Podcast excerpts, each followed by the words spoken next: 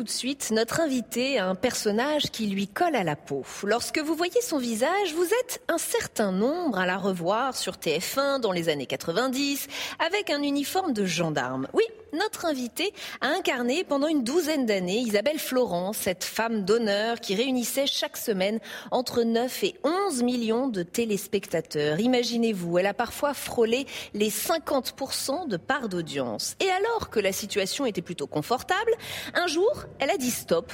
Elle a repris sa liberté d'actrice, d'artiste, de femme entrepreneur. Elle a un peu disparu de vos écrans, mais pour mieux vous retrouver au théâtre. Et vous êtes nombreux à l'avoir suivie sur les planches et notamment dans Europeana, une brève histoire du XXe siècle, son premier seul en scène qui retrace les grandes étapes du XXe siècle dans les yeux d'une femme apparemment ordinaire. Les guerres mondiales, mai 68, l'IVG, la place des religions, tout y passe. Et tout est finalement très 21e siècle quand on y pense.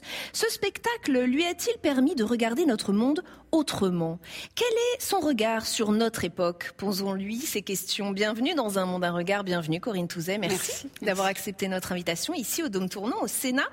Plus de 20 ans après la fin du XXe siècle, on se rend compte que l'histoire est finalement assez loin d'être terminée. On reparle IVG, on reparle guerre, on reparle religion. C'est presque décourageant, non, de voir à quel point les choses se répètent? Oui, on régresse même. On régresse. Hmm. Vous trouvez qu'on régresse? Ah oui, je trouve. Je trouve, oui. C'est-à-dire que euh, lorsqu'on s'est plongé dans ce texte de Patrick Ourednik avec Virginie Lemoine, mon metteur en scène, euh, les bras nous sont un peu tombés. C'est-à-dire qu'il y a des phrases dans, ce, dans cette pièce où, où je, je, dis par exemple, après la Deuxième Guerre mondiale, que tout le monde était persuadé que ça n'arriverait plus jamais. Personne ne pouvait imaginer que ça recommencerait. Donc euh, je trouve qu'aujourd'hui, en 2023, ce qu'on a à supporter quand on regarde les infos est aberrant. Hmm. C'est pas normal qu'avec l'intelligence humaine et, euh, la, faculté que nous avons, les livres que nous avons lus, euh, qu'on on permette qu'il y ait une guerre à deux heures de chez nous et qu'on ne puisse pas l'arrêter à cause d'un seul homme. On, on, on, marche sur la tête. Mmh. Mais si vous me lancez là-dessus, on va être très très mal, parce que je suis très passéiste et je sais que ça n'est pas une preuve d'intelligence, mais euh, je pense que maintenant je le revendique. C'est-à-dire que autant quelquefois j'ai beaucoup culpabilisé en me disant mais vis avec ton temps, les, le monde a changé, ok. Mais euh, ce spectacle. Euh, j'ai besoin de le, de, de, de le, faire pour parler aux jeunes. J'ai une fille de 29 ans qui lit. Mhm. Et je trouve que euh, les, cette génération qui lit, euh, j'ai envie de la rencontrer à côté de cette génération qui ne lit plus. Voilà. Mhm. Et euh, je voudrais m'adresser à tous ces jeunes qui ne lisent plus et leur raconter ce siècle, parce que ce siècle, il est allé à la vitesse de l'éclair, mmh. véritablement. Parlons de votre XXe siècle à vous. Il a été euh, marqué par le rôle dont je parlais ouais. en, en, introduction, euh, celui qui vous poursuit un peu, cette femme d'honneur, Isabelle Florent. Je sais que vous assumez parfaitement ce rôle et que vous ah en oui. êtes très fière, donc j'en parle assez librement. Mmh. Mais je voudrais qu'on l'éclaire avec une autre lumière et celle du XXIe siècle, euh, justement. Euh, on est en 96 quand la série commence sur TF1. On est très loin de MeToo, très loin des revendications sûr, féministes oui. d'aujourd'hui. Et pourtant, je ne peux pas m'empêcher de penser que mettre en premier rôle d'une série mmh. en prime time sur la plus grande chaîne d'Europe et qui plus est une femme dans un métier d'homme, il y avait quand même quelque chose de, je vais dire le mot, d'un peu révolutionnaire et de ah très oui, féministe. Ah oui, c'était très courageux de la part du producteur. C'est sa première et unique série télévisée. Ouais. C'est quelqu'un qui venait de la publicité, qui s'appelle Christian Ferlet, qui nous a quittés depuis, euh, et qui, qui, avait euh, décidé ce, ce, ce, que cette, ce serait une femme qui, qui, aurait le rôle principal et qui aurait une équipe d'hommes euh, à ses côtés. Alors j'ai démarré adjudant-chef, j'ai fini lieutenant. Je ne suis pas passée capitaine. Elle est peut-être là, la mais, limite. Mais ce qui est très intéressant, c'est très important, et je le répète, mais c'est pas grave, c'est que tous les gendarmes qui nous entouraient, hmm. à part les quatre personnes qui étaient proches de moi n'étaient pas des acteurs, c'était des militaires. Ouais. Du coup, Et ça donne à carreau, hein, du coup. Oui, oui, ça donne une crédibilité. De... En plus, c'est le CIRPA gendarmerie qui, qui supervisait les, les scénaristes. C'était très sérieux. C'était, mmh. c'était quelque chose de, voilà, c'était respecté et respectable, si vous mmh. voulez. Donc, on était dans dans une autre époque, oui. En 97, lors de la cérémonie des Sept d'Or, les Français vous élisent meilleure comédienne de téléfilm. Ça m'a donné envie de me pencher sur le palmarès de l'époque. La même année, Véronique Jeunesse gagne le Sept d'Or de la meilleure comédienne dans un feuilleton pour Julie Lescaut. On retrouve aussi Annie Dupéret, Mimi Mati, que des femmes qui sont restées dans le cœur des Français jusqu'à aujourd'hui. Ça donne l'impression que les années 90 ont quand même fait la part belle aux, aux femmes comédiennes sans que ça passe par un combat. C'est une illusion de le penser? Il y a quand même eu un combat? Ah oui, il y a eu un combat. Ah. De, pour moi, alors je ne connais pas l'histoire des autres. Oui, je ne la connais pas. Je connais bien euh, Annie Dupéret, mais euh, je, je, moi j'en ai bavé. Si, si, j'en ai bavé. Ça a été très compliqué, très long. Euh, alors, je vais, je vais faire court parce que ça pourrait être très long. D'ailleurs, je suis en train d'écrire mes mémoires, mais je vais faire court. Ouais. C'est qu'en fait, je suis arrivée avec ce corps. Je, je, je n'ai aucun problème à, à en parler. Des, typiquement des années 50. Donc, euh, j'ai des formes. Ah. Euh, je les aime bien, je les assume, tout, tout va bien. Mais je suis arrivée. Les, la, la, mode, c'était Miu Miu et Sandrine Bonner. Mhm. Donc moi, on me castait et on me disait toujours euh, trop, ou trop grosse et trop on vous typée. trop grosse. Ah oui oui. Trop grosse, trop typée. Trop typée. Voilà. Donc euh, je suis d'origine euh, antillaise et italienne et, euh, et j'ai la peau que j'ai et je ne suis pas bronzée, je suis comme ça toute l'année. Voilà, mmh. je tiens à préciser, c'est très important. Donc ça a été un combat quand même de vous non, faire je, accepter. Je, rigole, je, je, plaisante un peu, mais ce qui a, ce qui a été euh, compliqué, c'est d'arriver à pouvoir être qui je suis et d'arriver à trouver les rôles que j'avais envie de faire. Mmh. Et, et, ce succès m'a permis de d'avoir de, un petit peu plus confiance en moi et c'est comme ça que j'ai réussi à monter mmh. ma société de production. Mais avant, toutes ces idées que j'avais, ça bouillonnait, ça a toujours bouillonné, mmh. euh, j'osais pas y aller.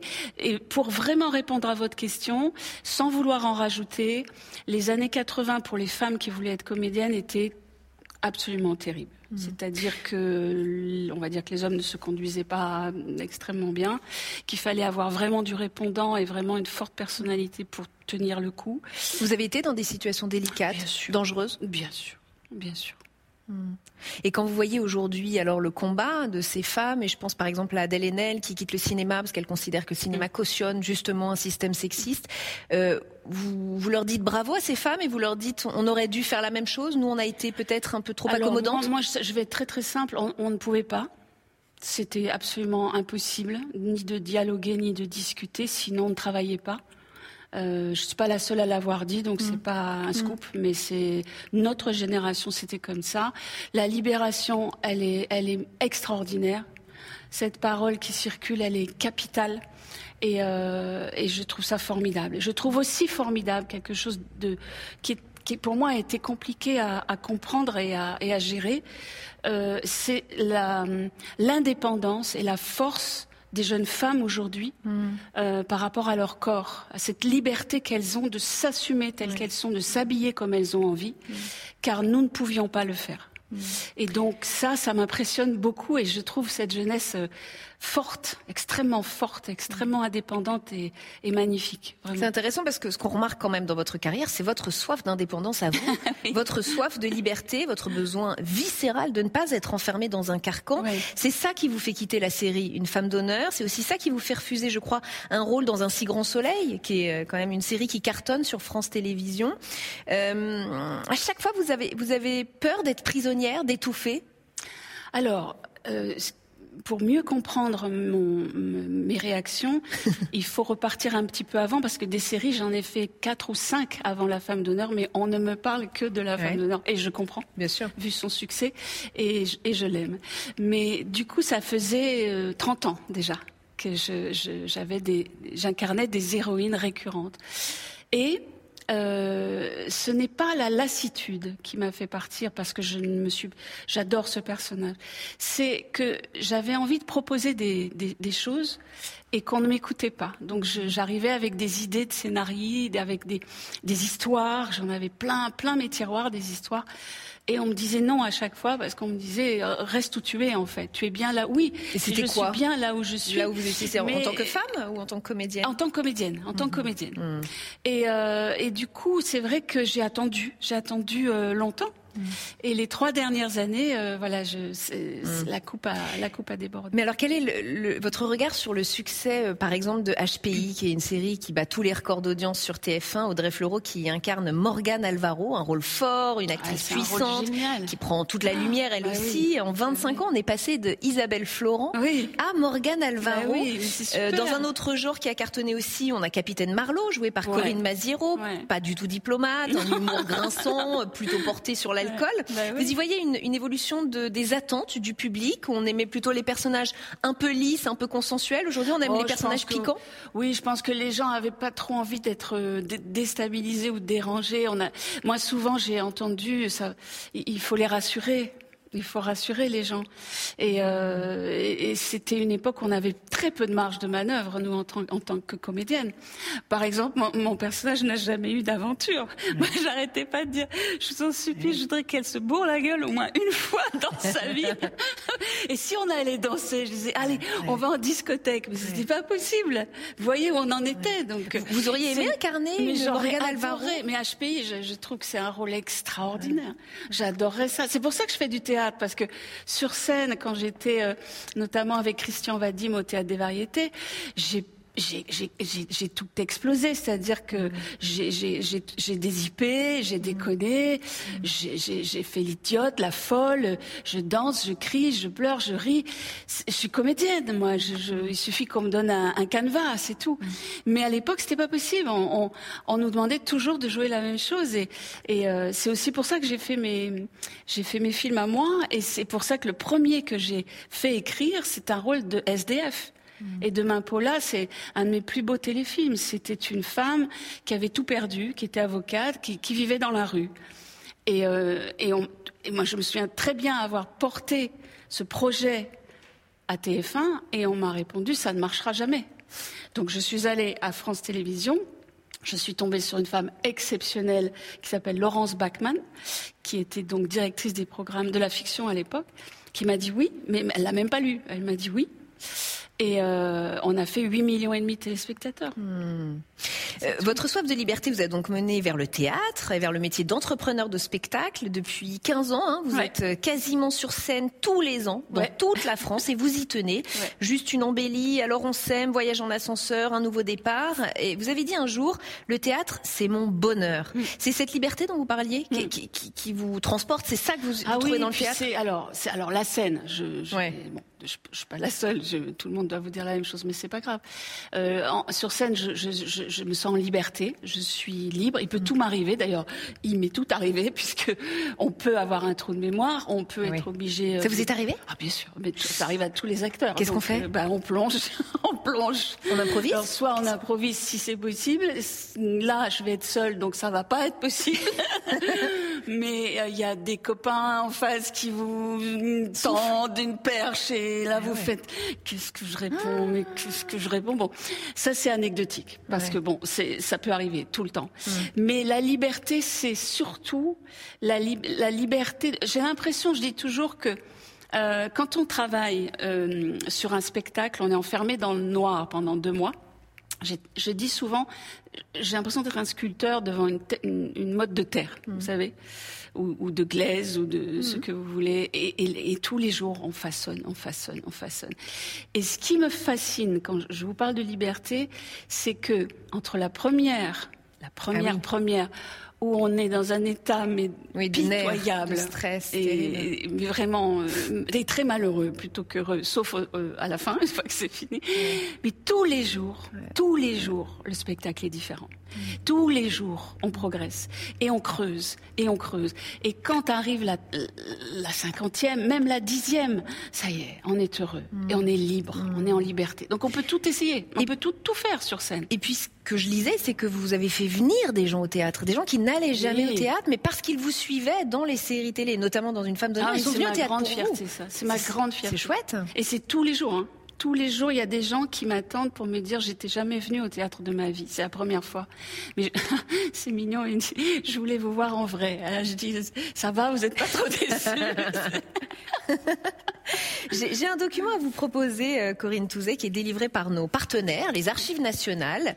Ne sortez pas les lunettes, je vais le décrire, hein, ah, ce document. Vous inquiétez pas euh, pour les gens qui nous écoutent. Et vous allez comprendre, vous, pourquoi je vous le propose. Le public peut-être un peu moins, mais vous allez leur expliquer. Il s'agit de l'annexe du passeport français, l'équivalent d'un visa, d'un membre de la famille Fratellini, en oh. l'occurrence Paolo Fratellini, ah. sur lequel on peut lire qu'il est autorisé à entrer sur le sol français pour exercer son métier de clown. Ah. J'imagine que ça vous touche un peu, ah vous, l'amoureuse du cirque ah et de l'Italie. Ah oui, bravo. Parce qu'on ne sait pas avant de venir. Un petit peu. C'est un peu bossé.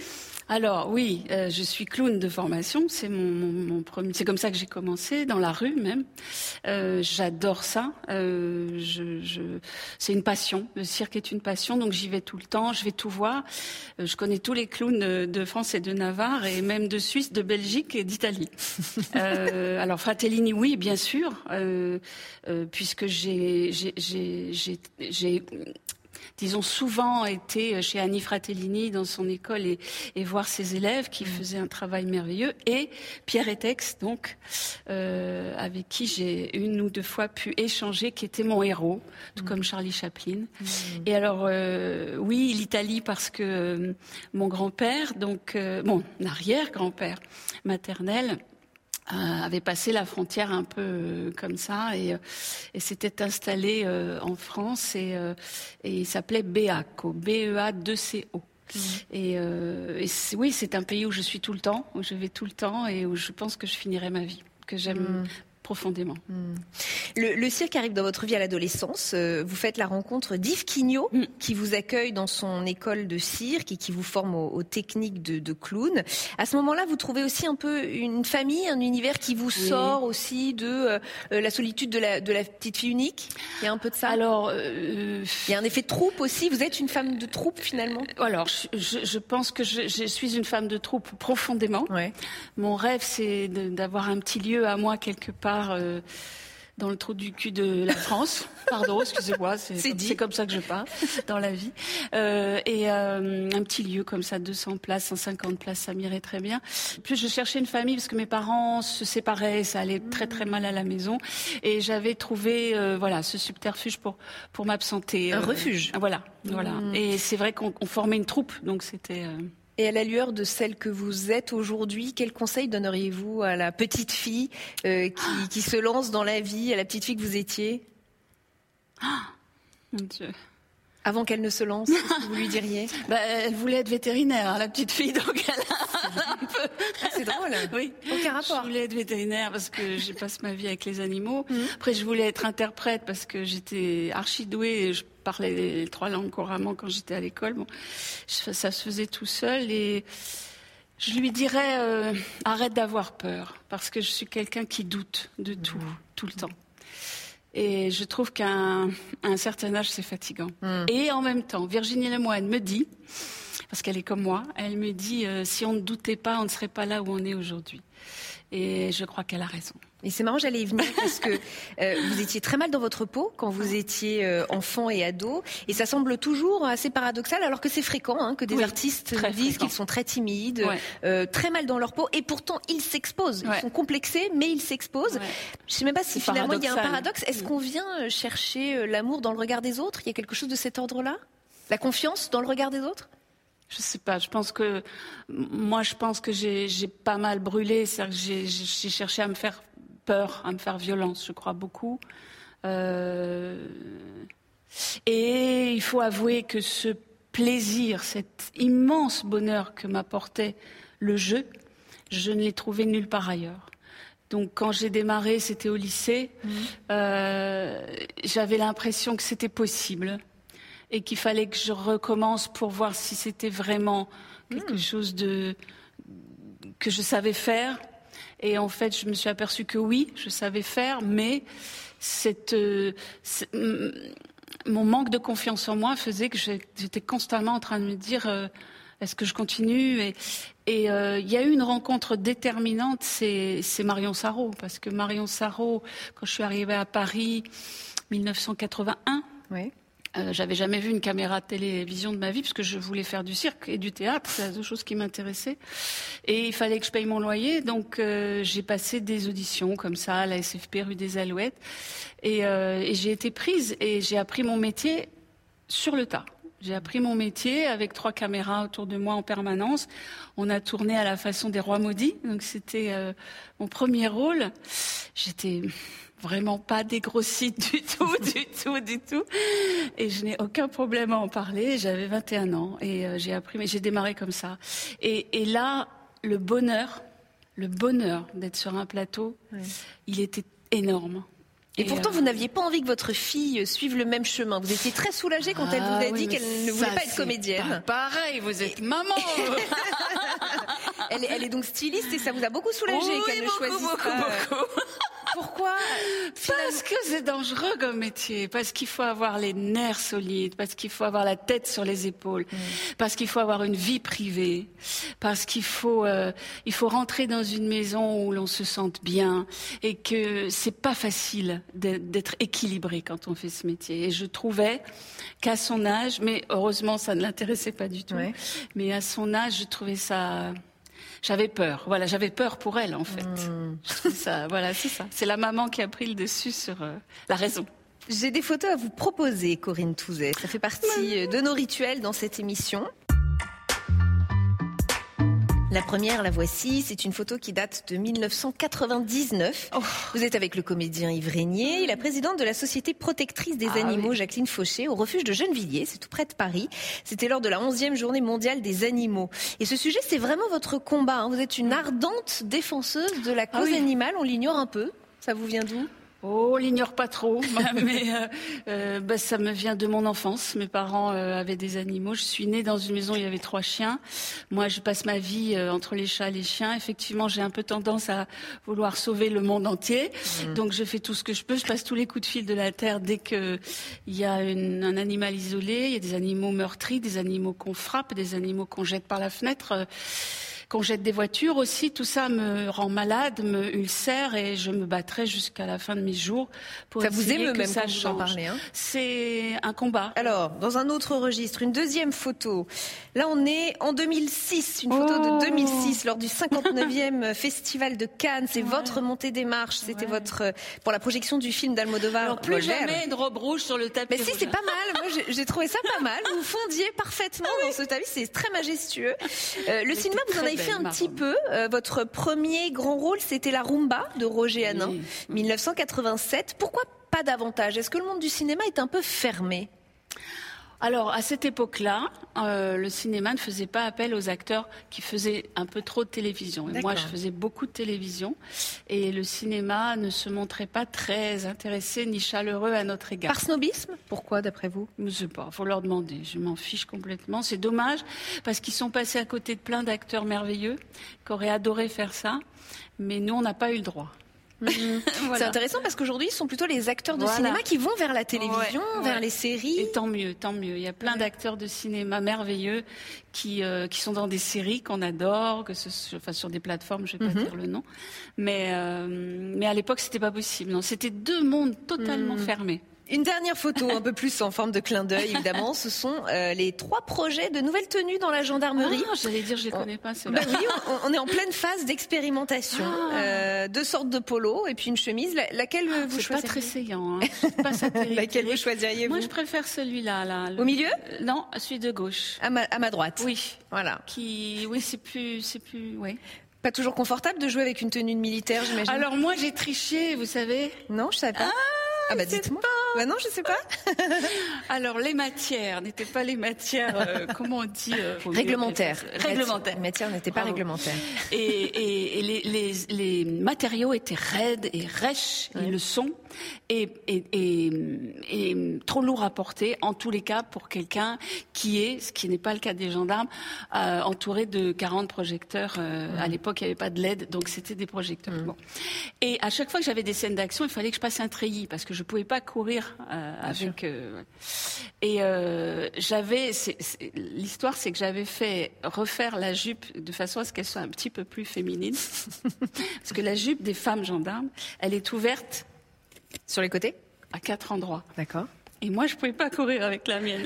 Et donc, en fait, j'ai payé l'addition très cher parce qu'à chaque fois, il fallait qu'on trouve un subterfuge pour que je puisse passer un treillis pour pouvoir sauter de l'hélicoptère. Voilà. donc, on, apprend des années plus tard que vous sur. Euh, ok, c'est du beau. Par contre, les femmes gendarmes que j'ai croisées euh, appréciaient énormément mon uniforme. Voyez. une dernière question qui est en lien avec notre lieu, Corinne Touzet. Nous sommes entourés de quatre statues qui représentent chacune une vertu. Nous avons ici la sagesse, ici la prudence ici la justice, et juste derrière moi, il y a l'éloquence. Mmh. Est-ce qu'il y a une de ces vertus qui vous parle tout particulièrement?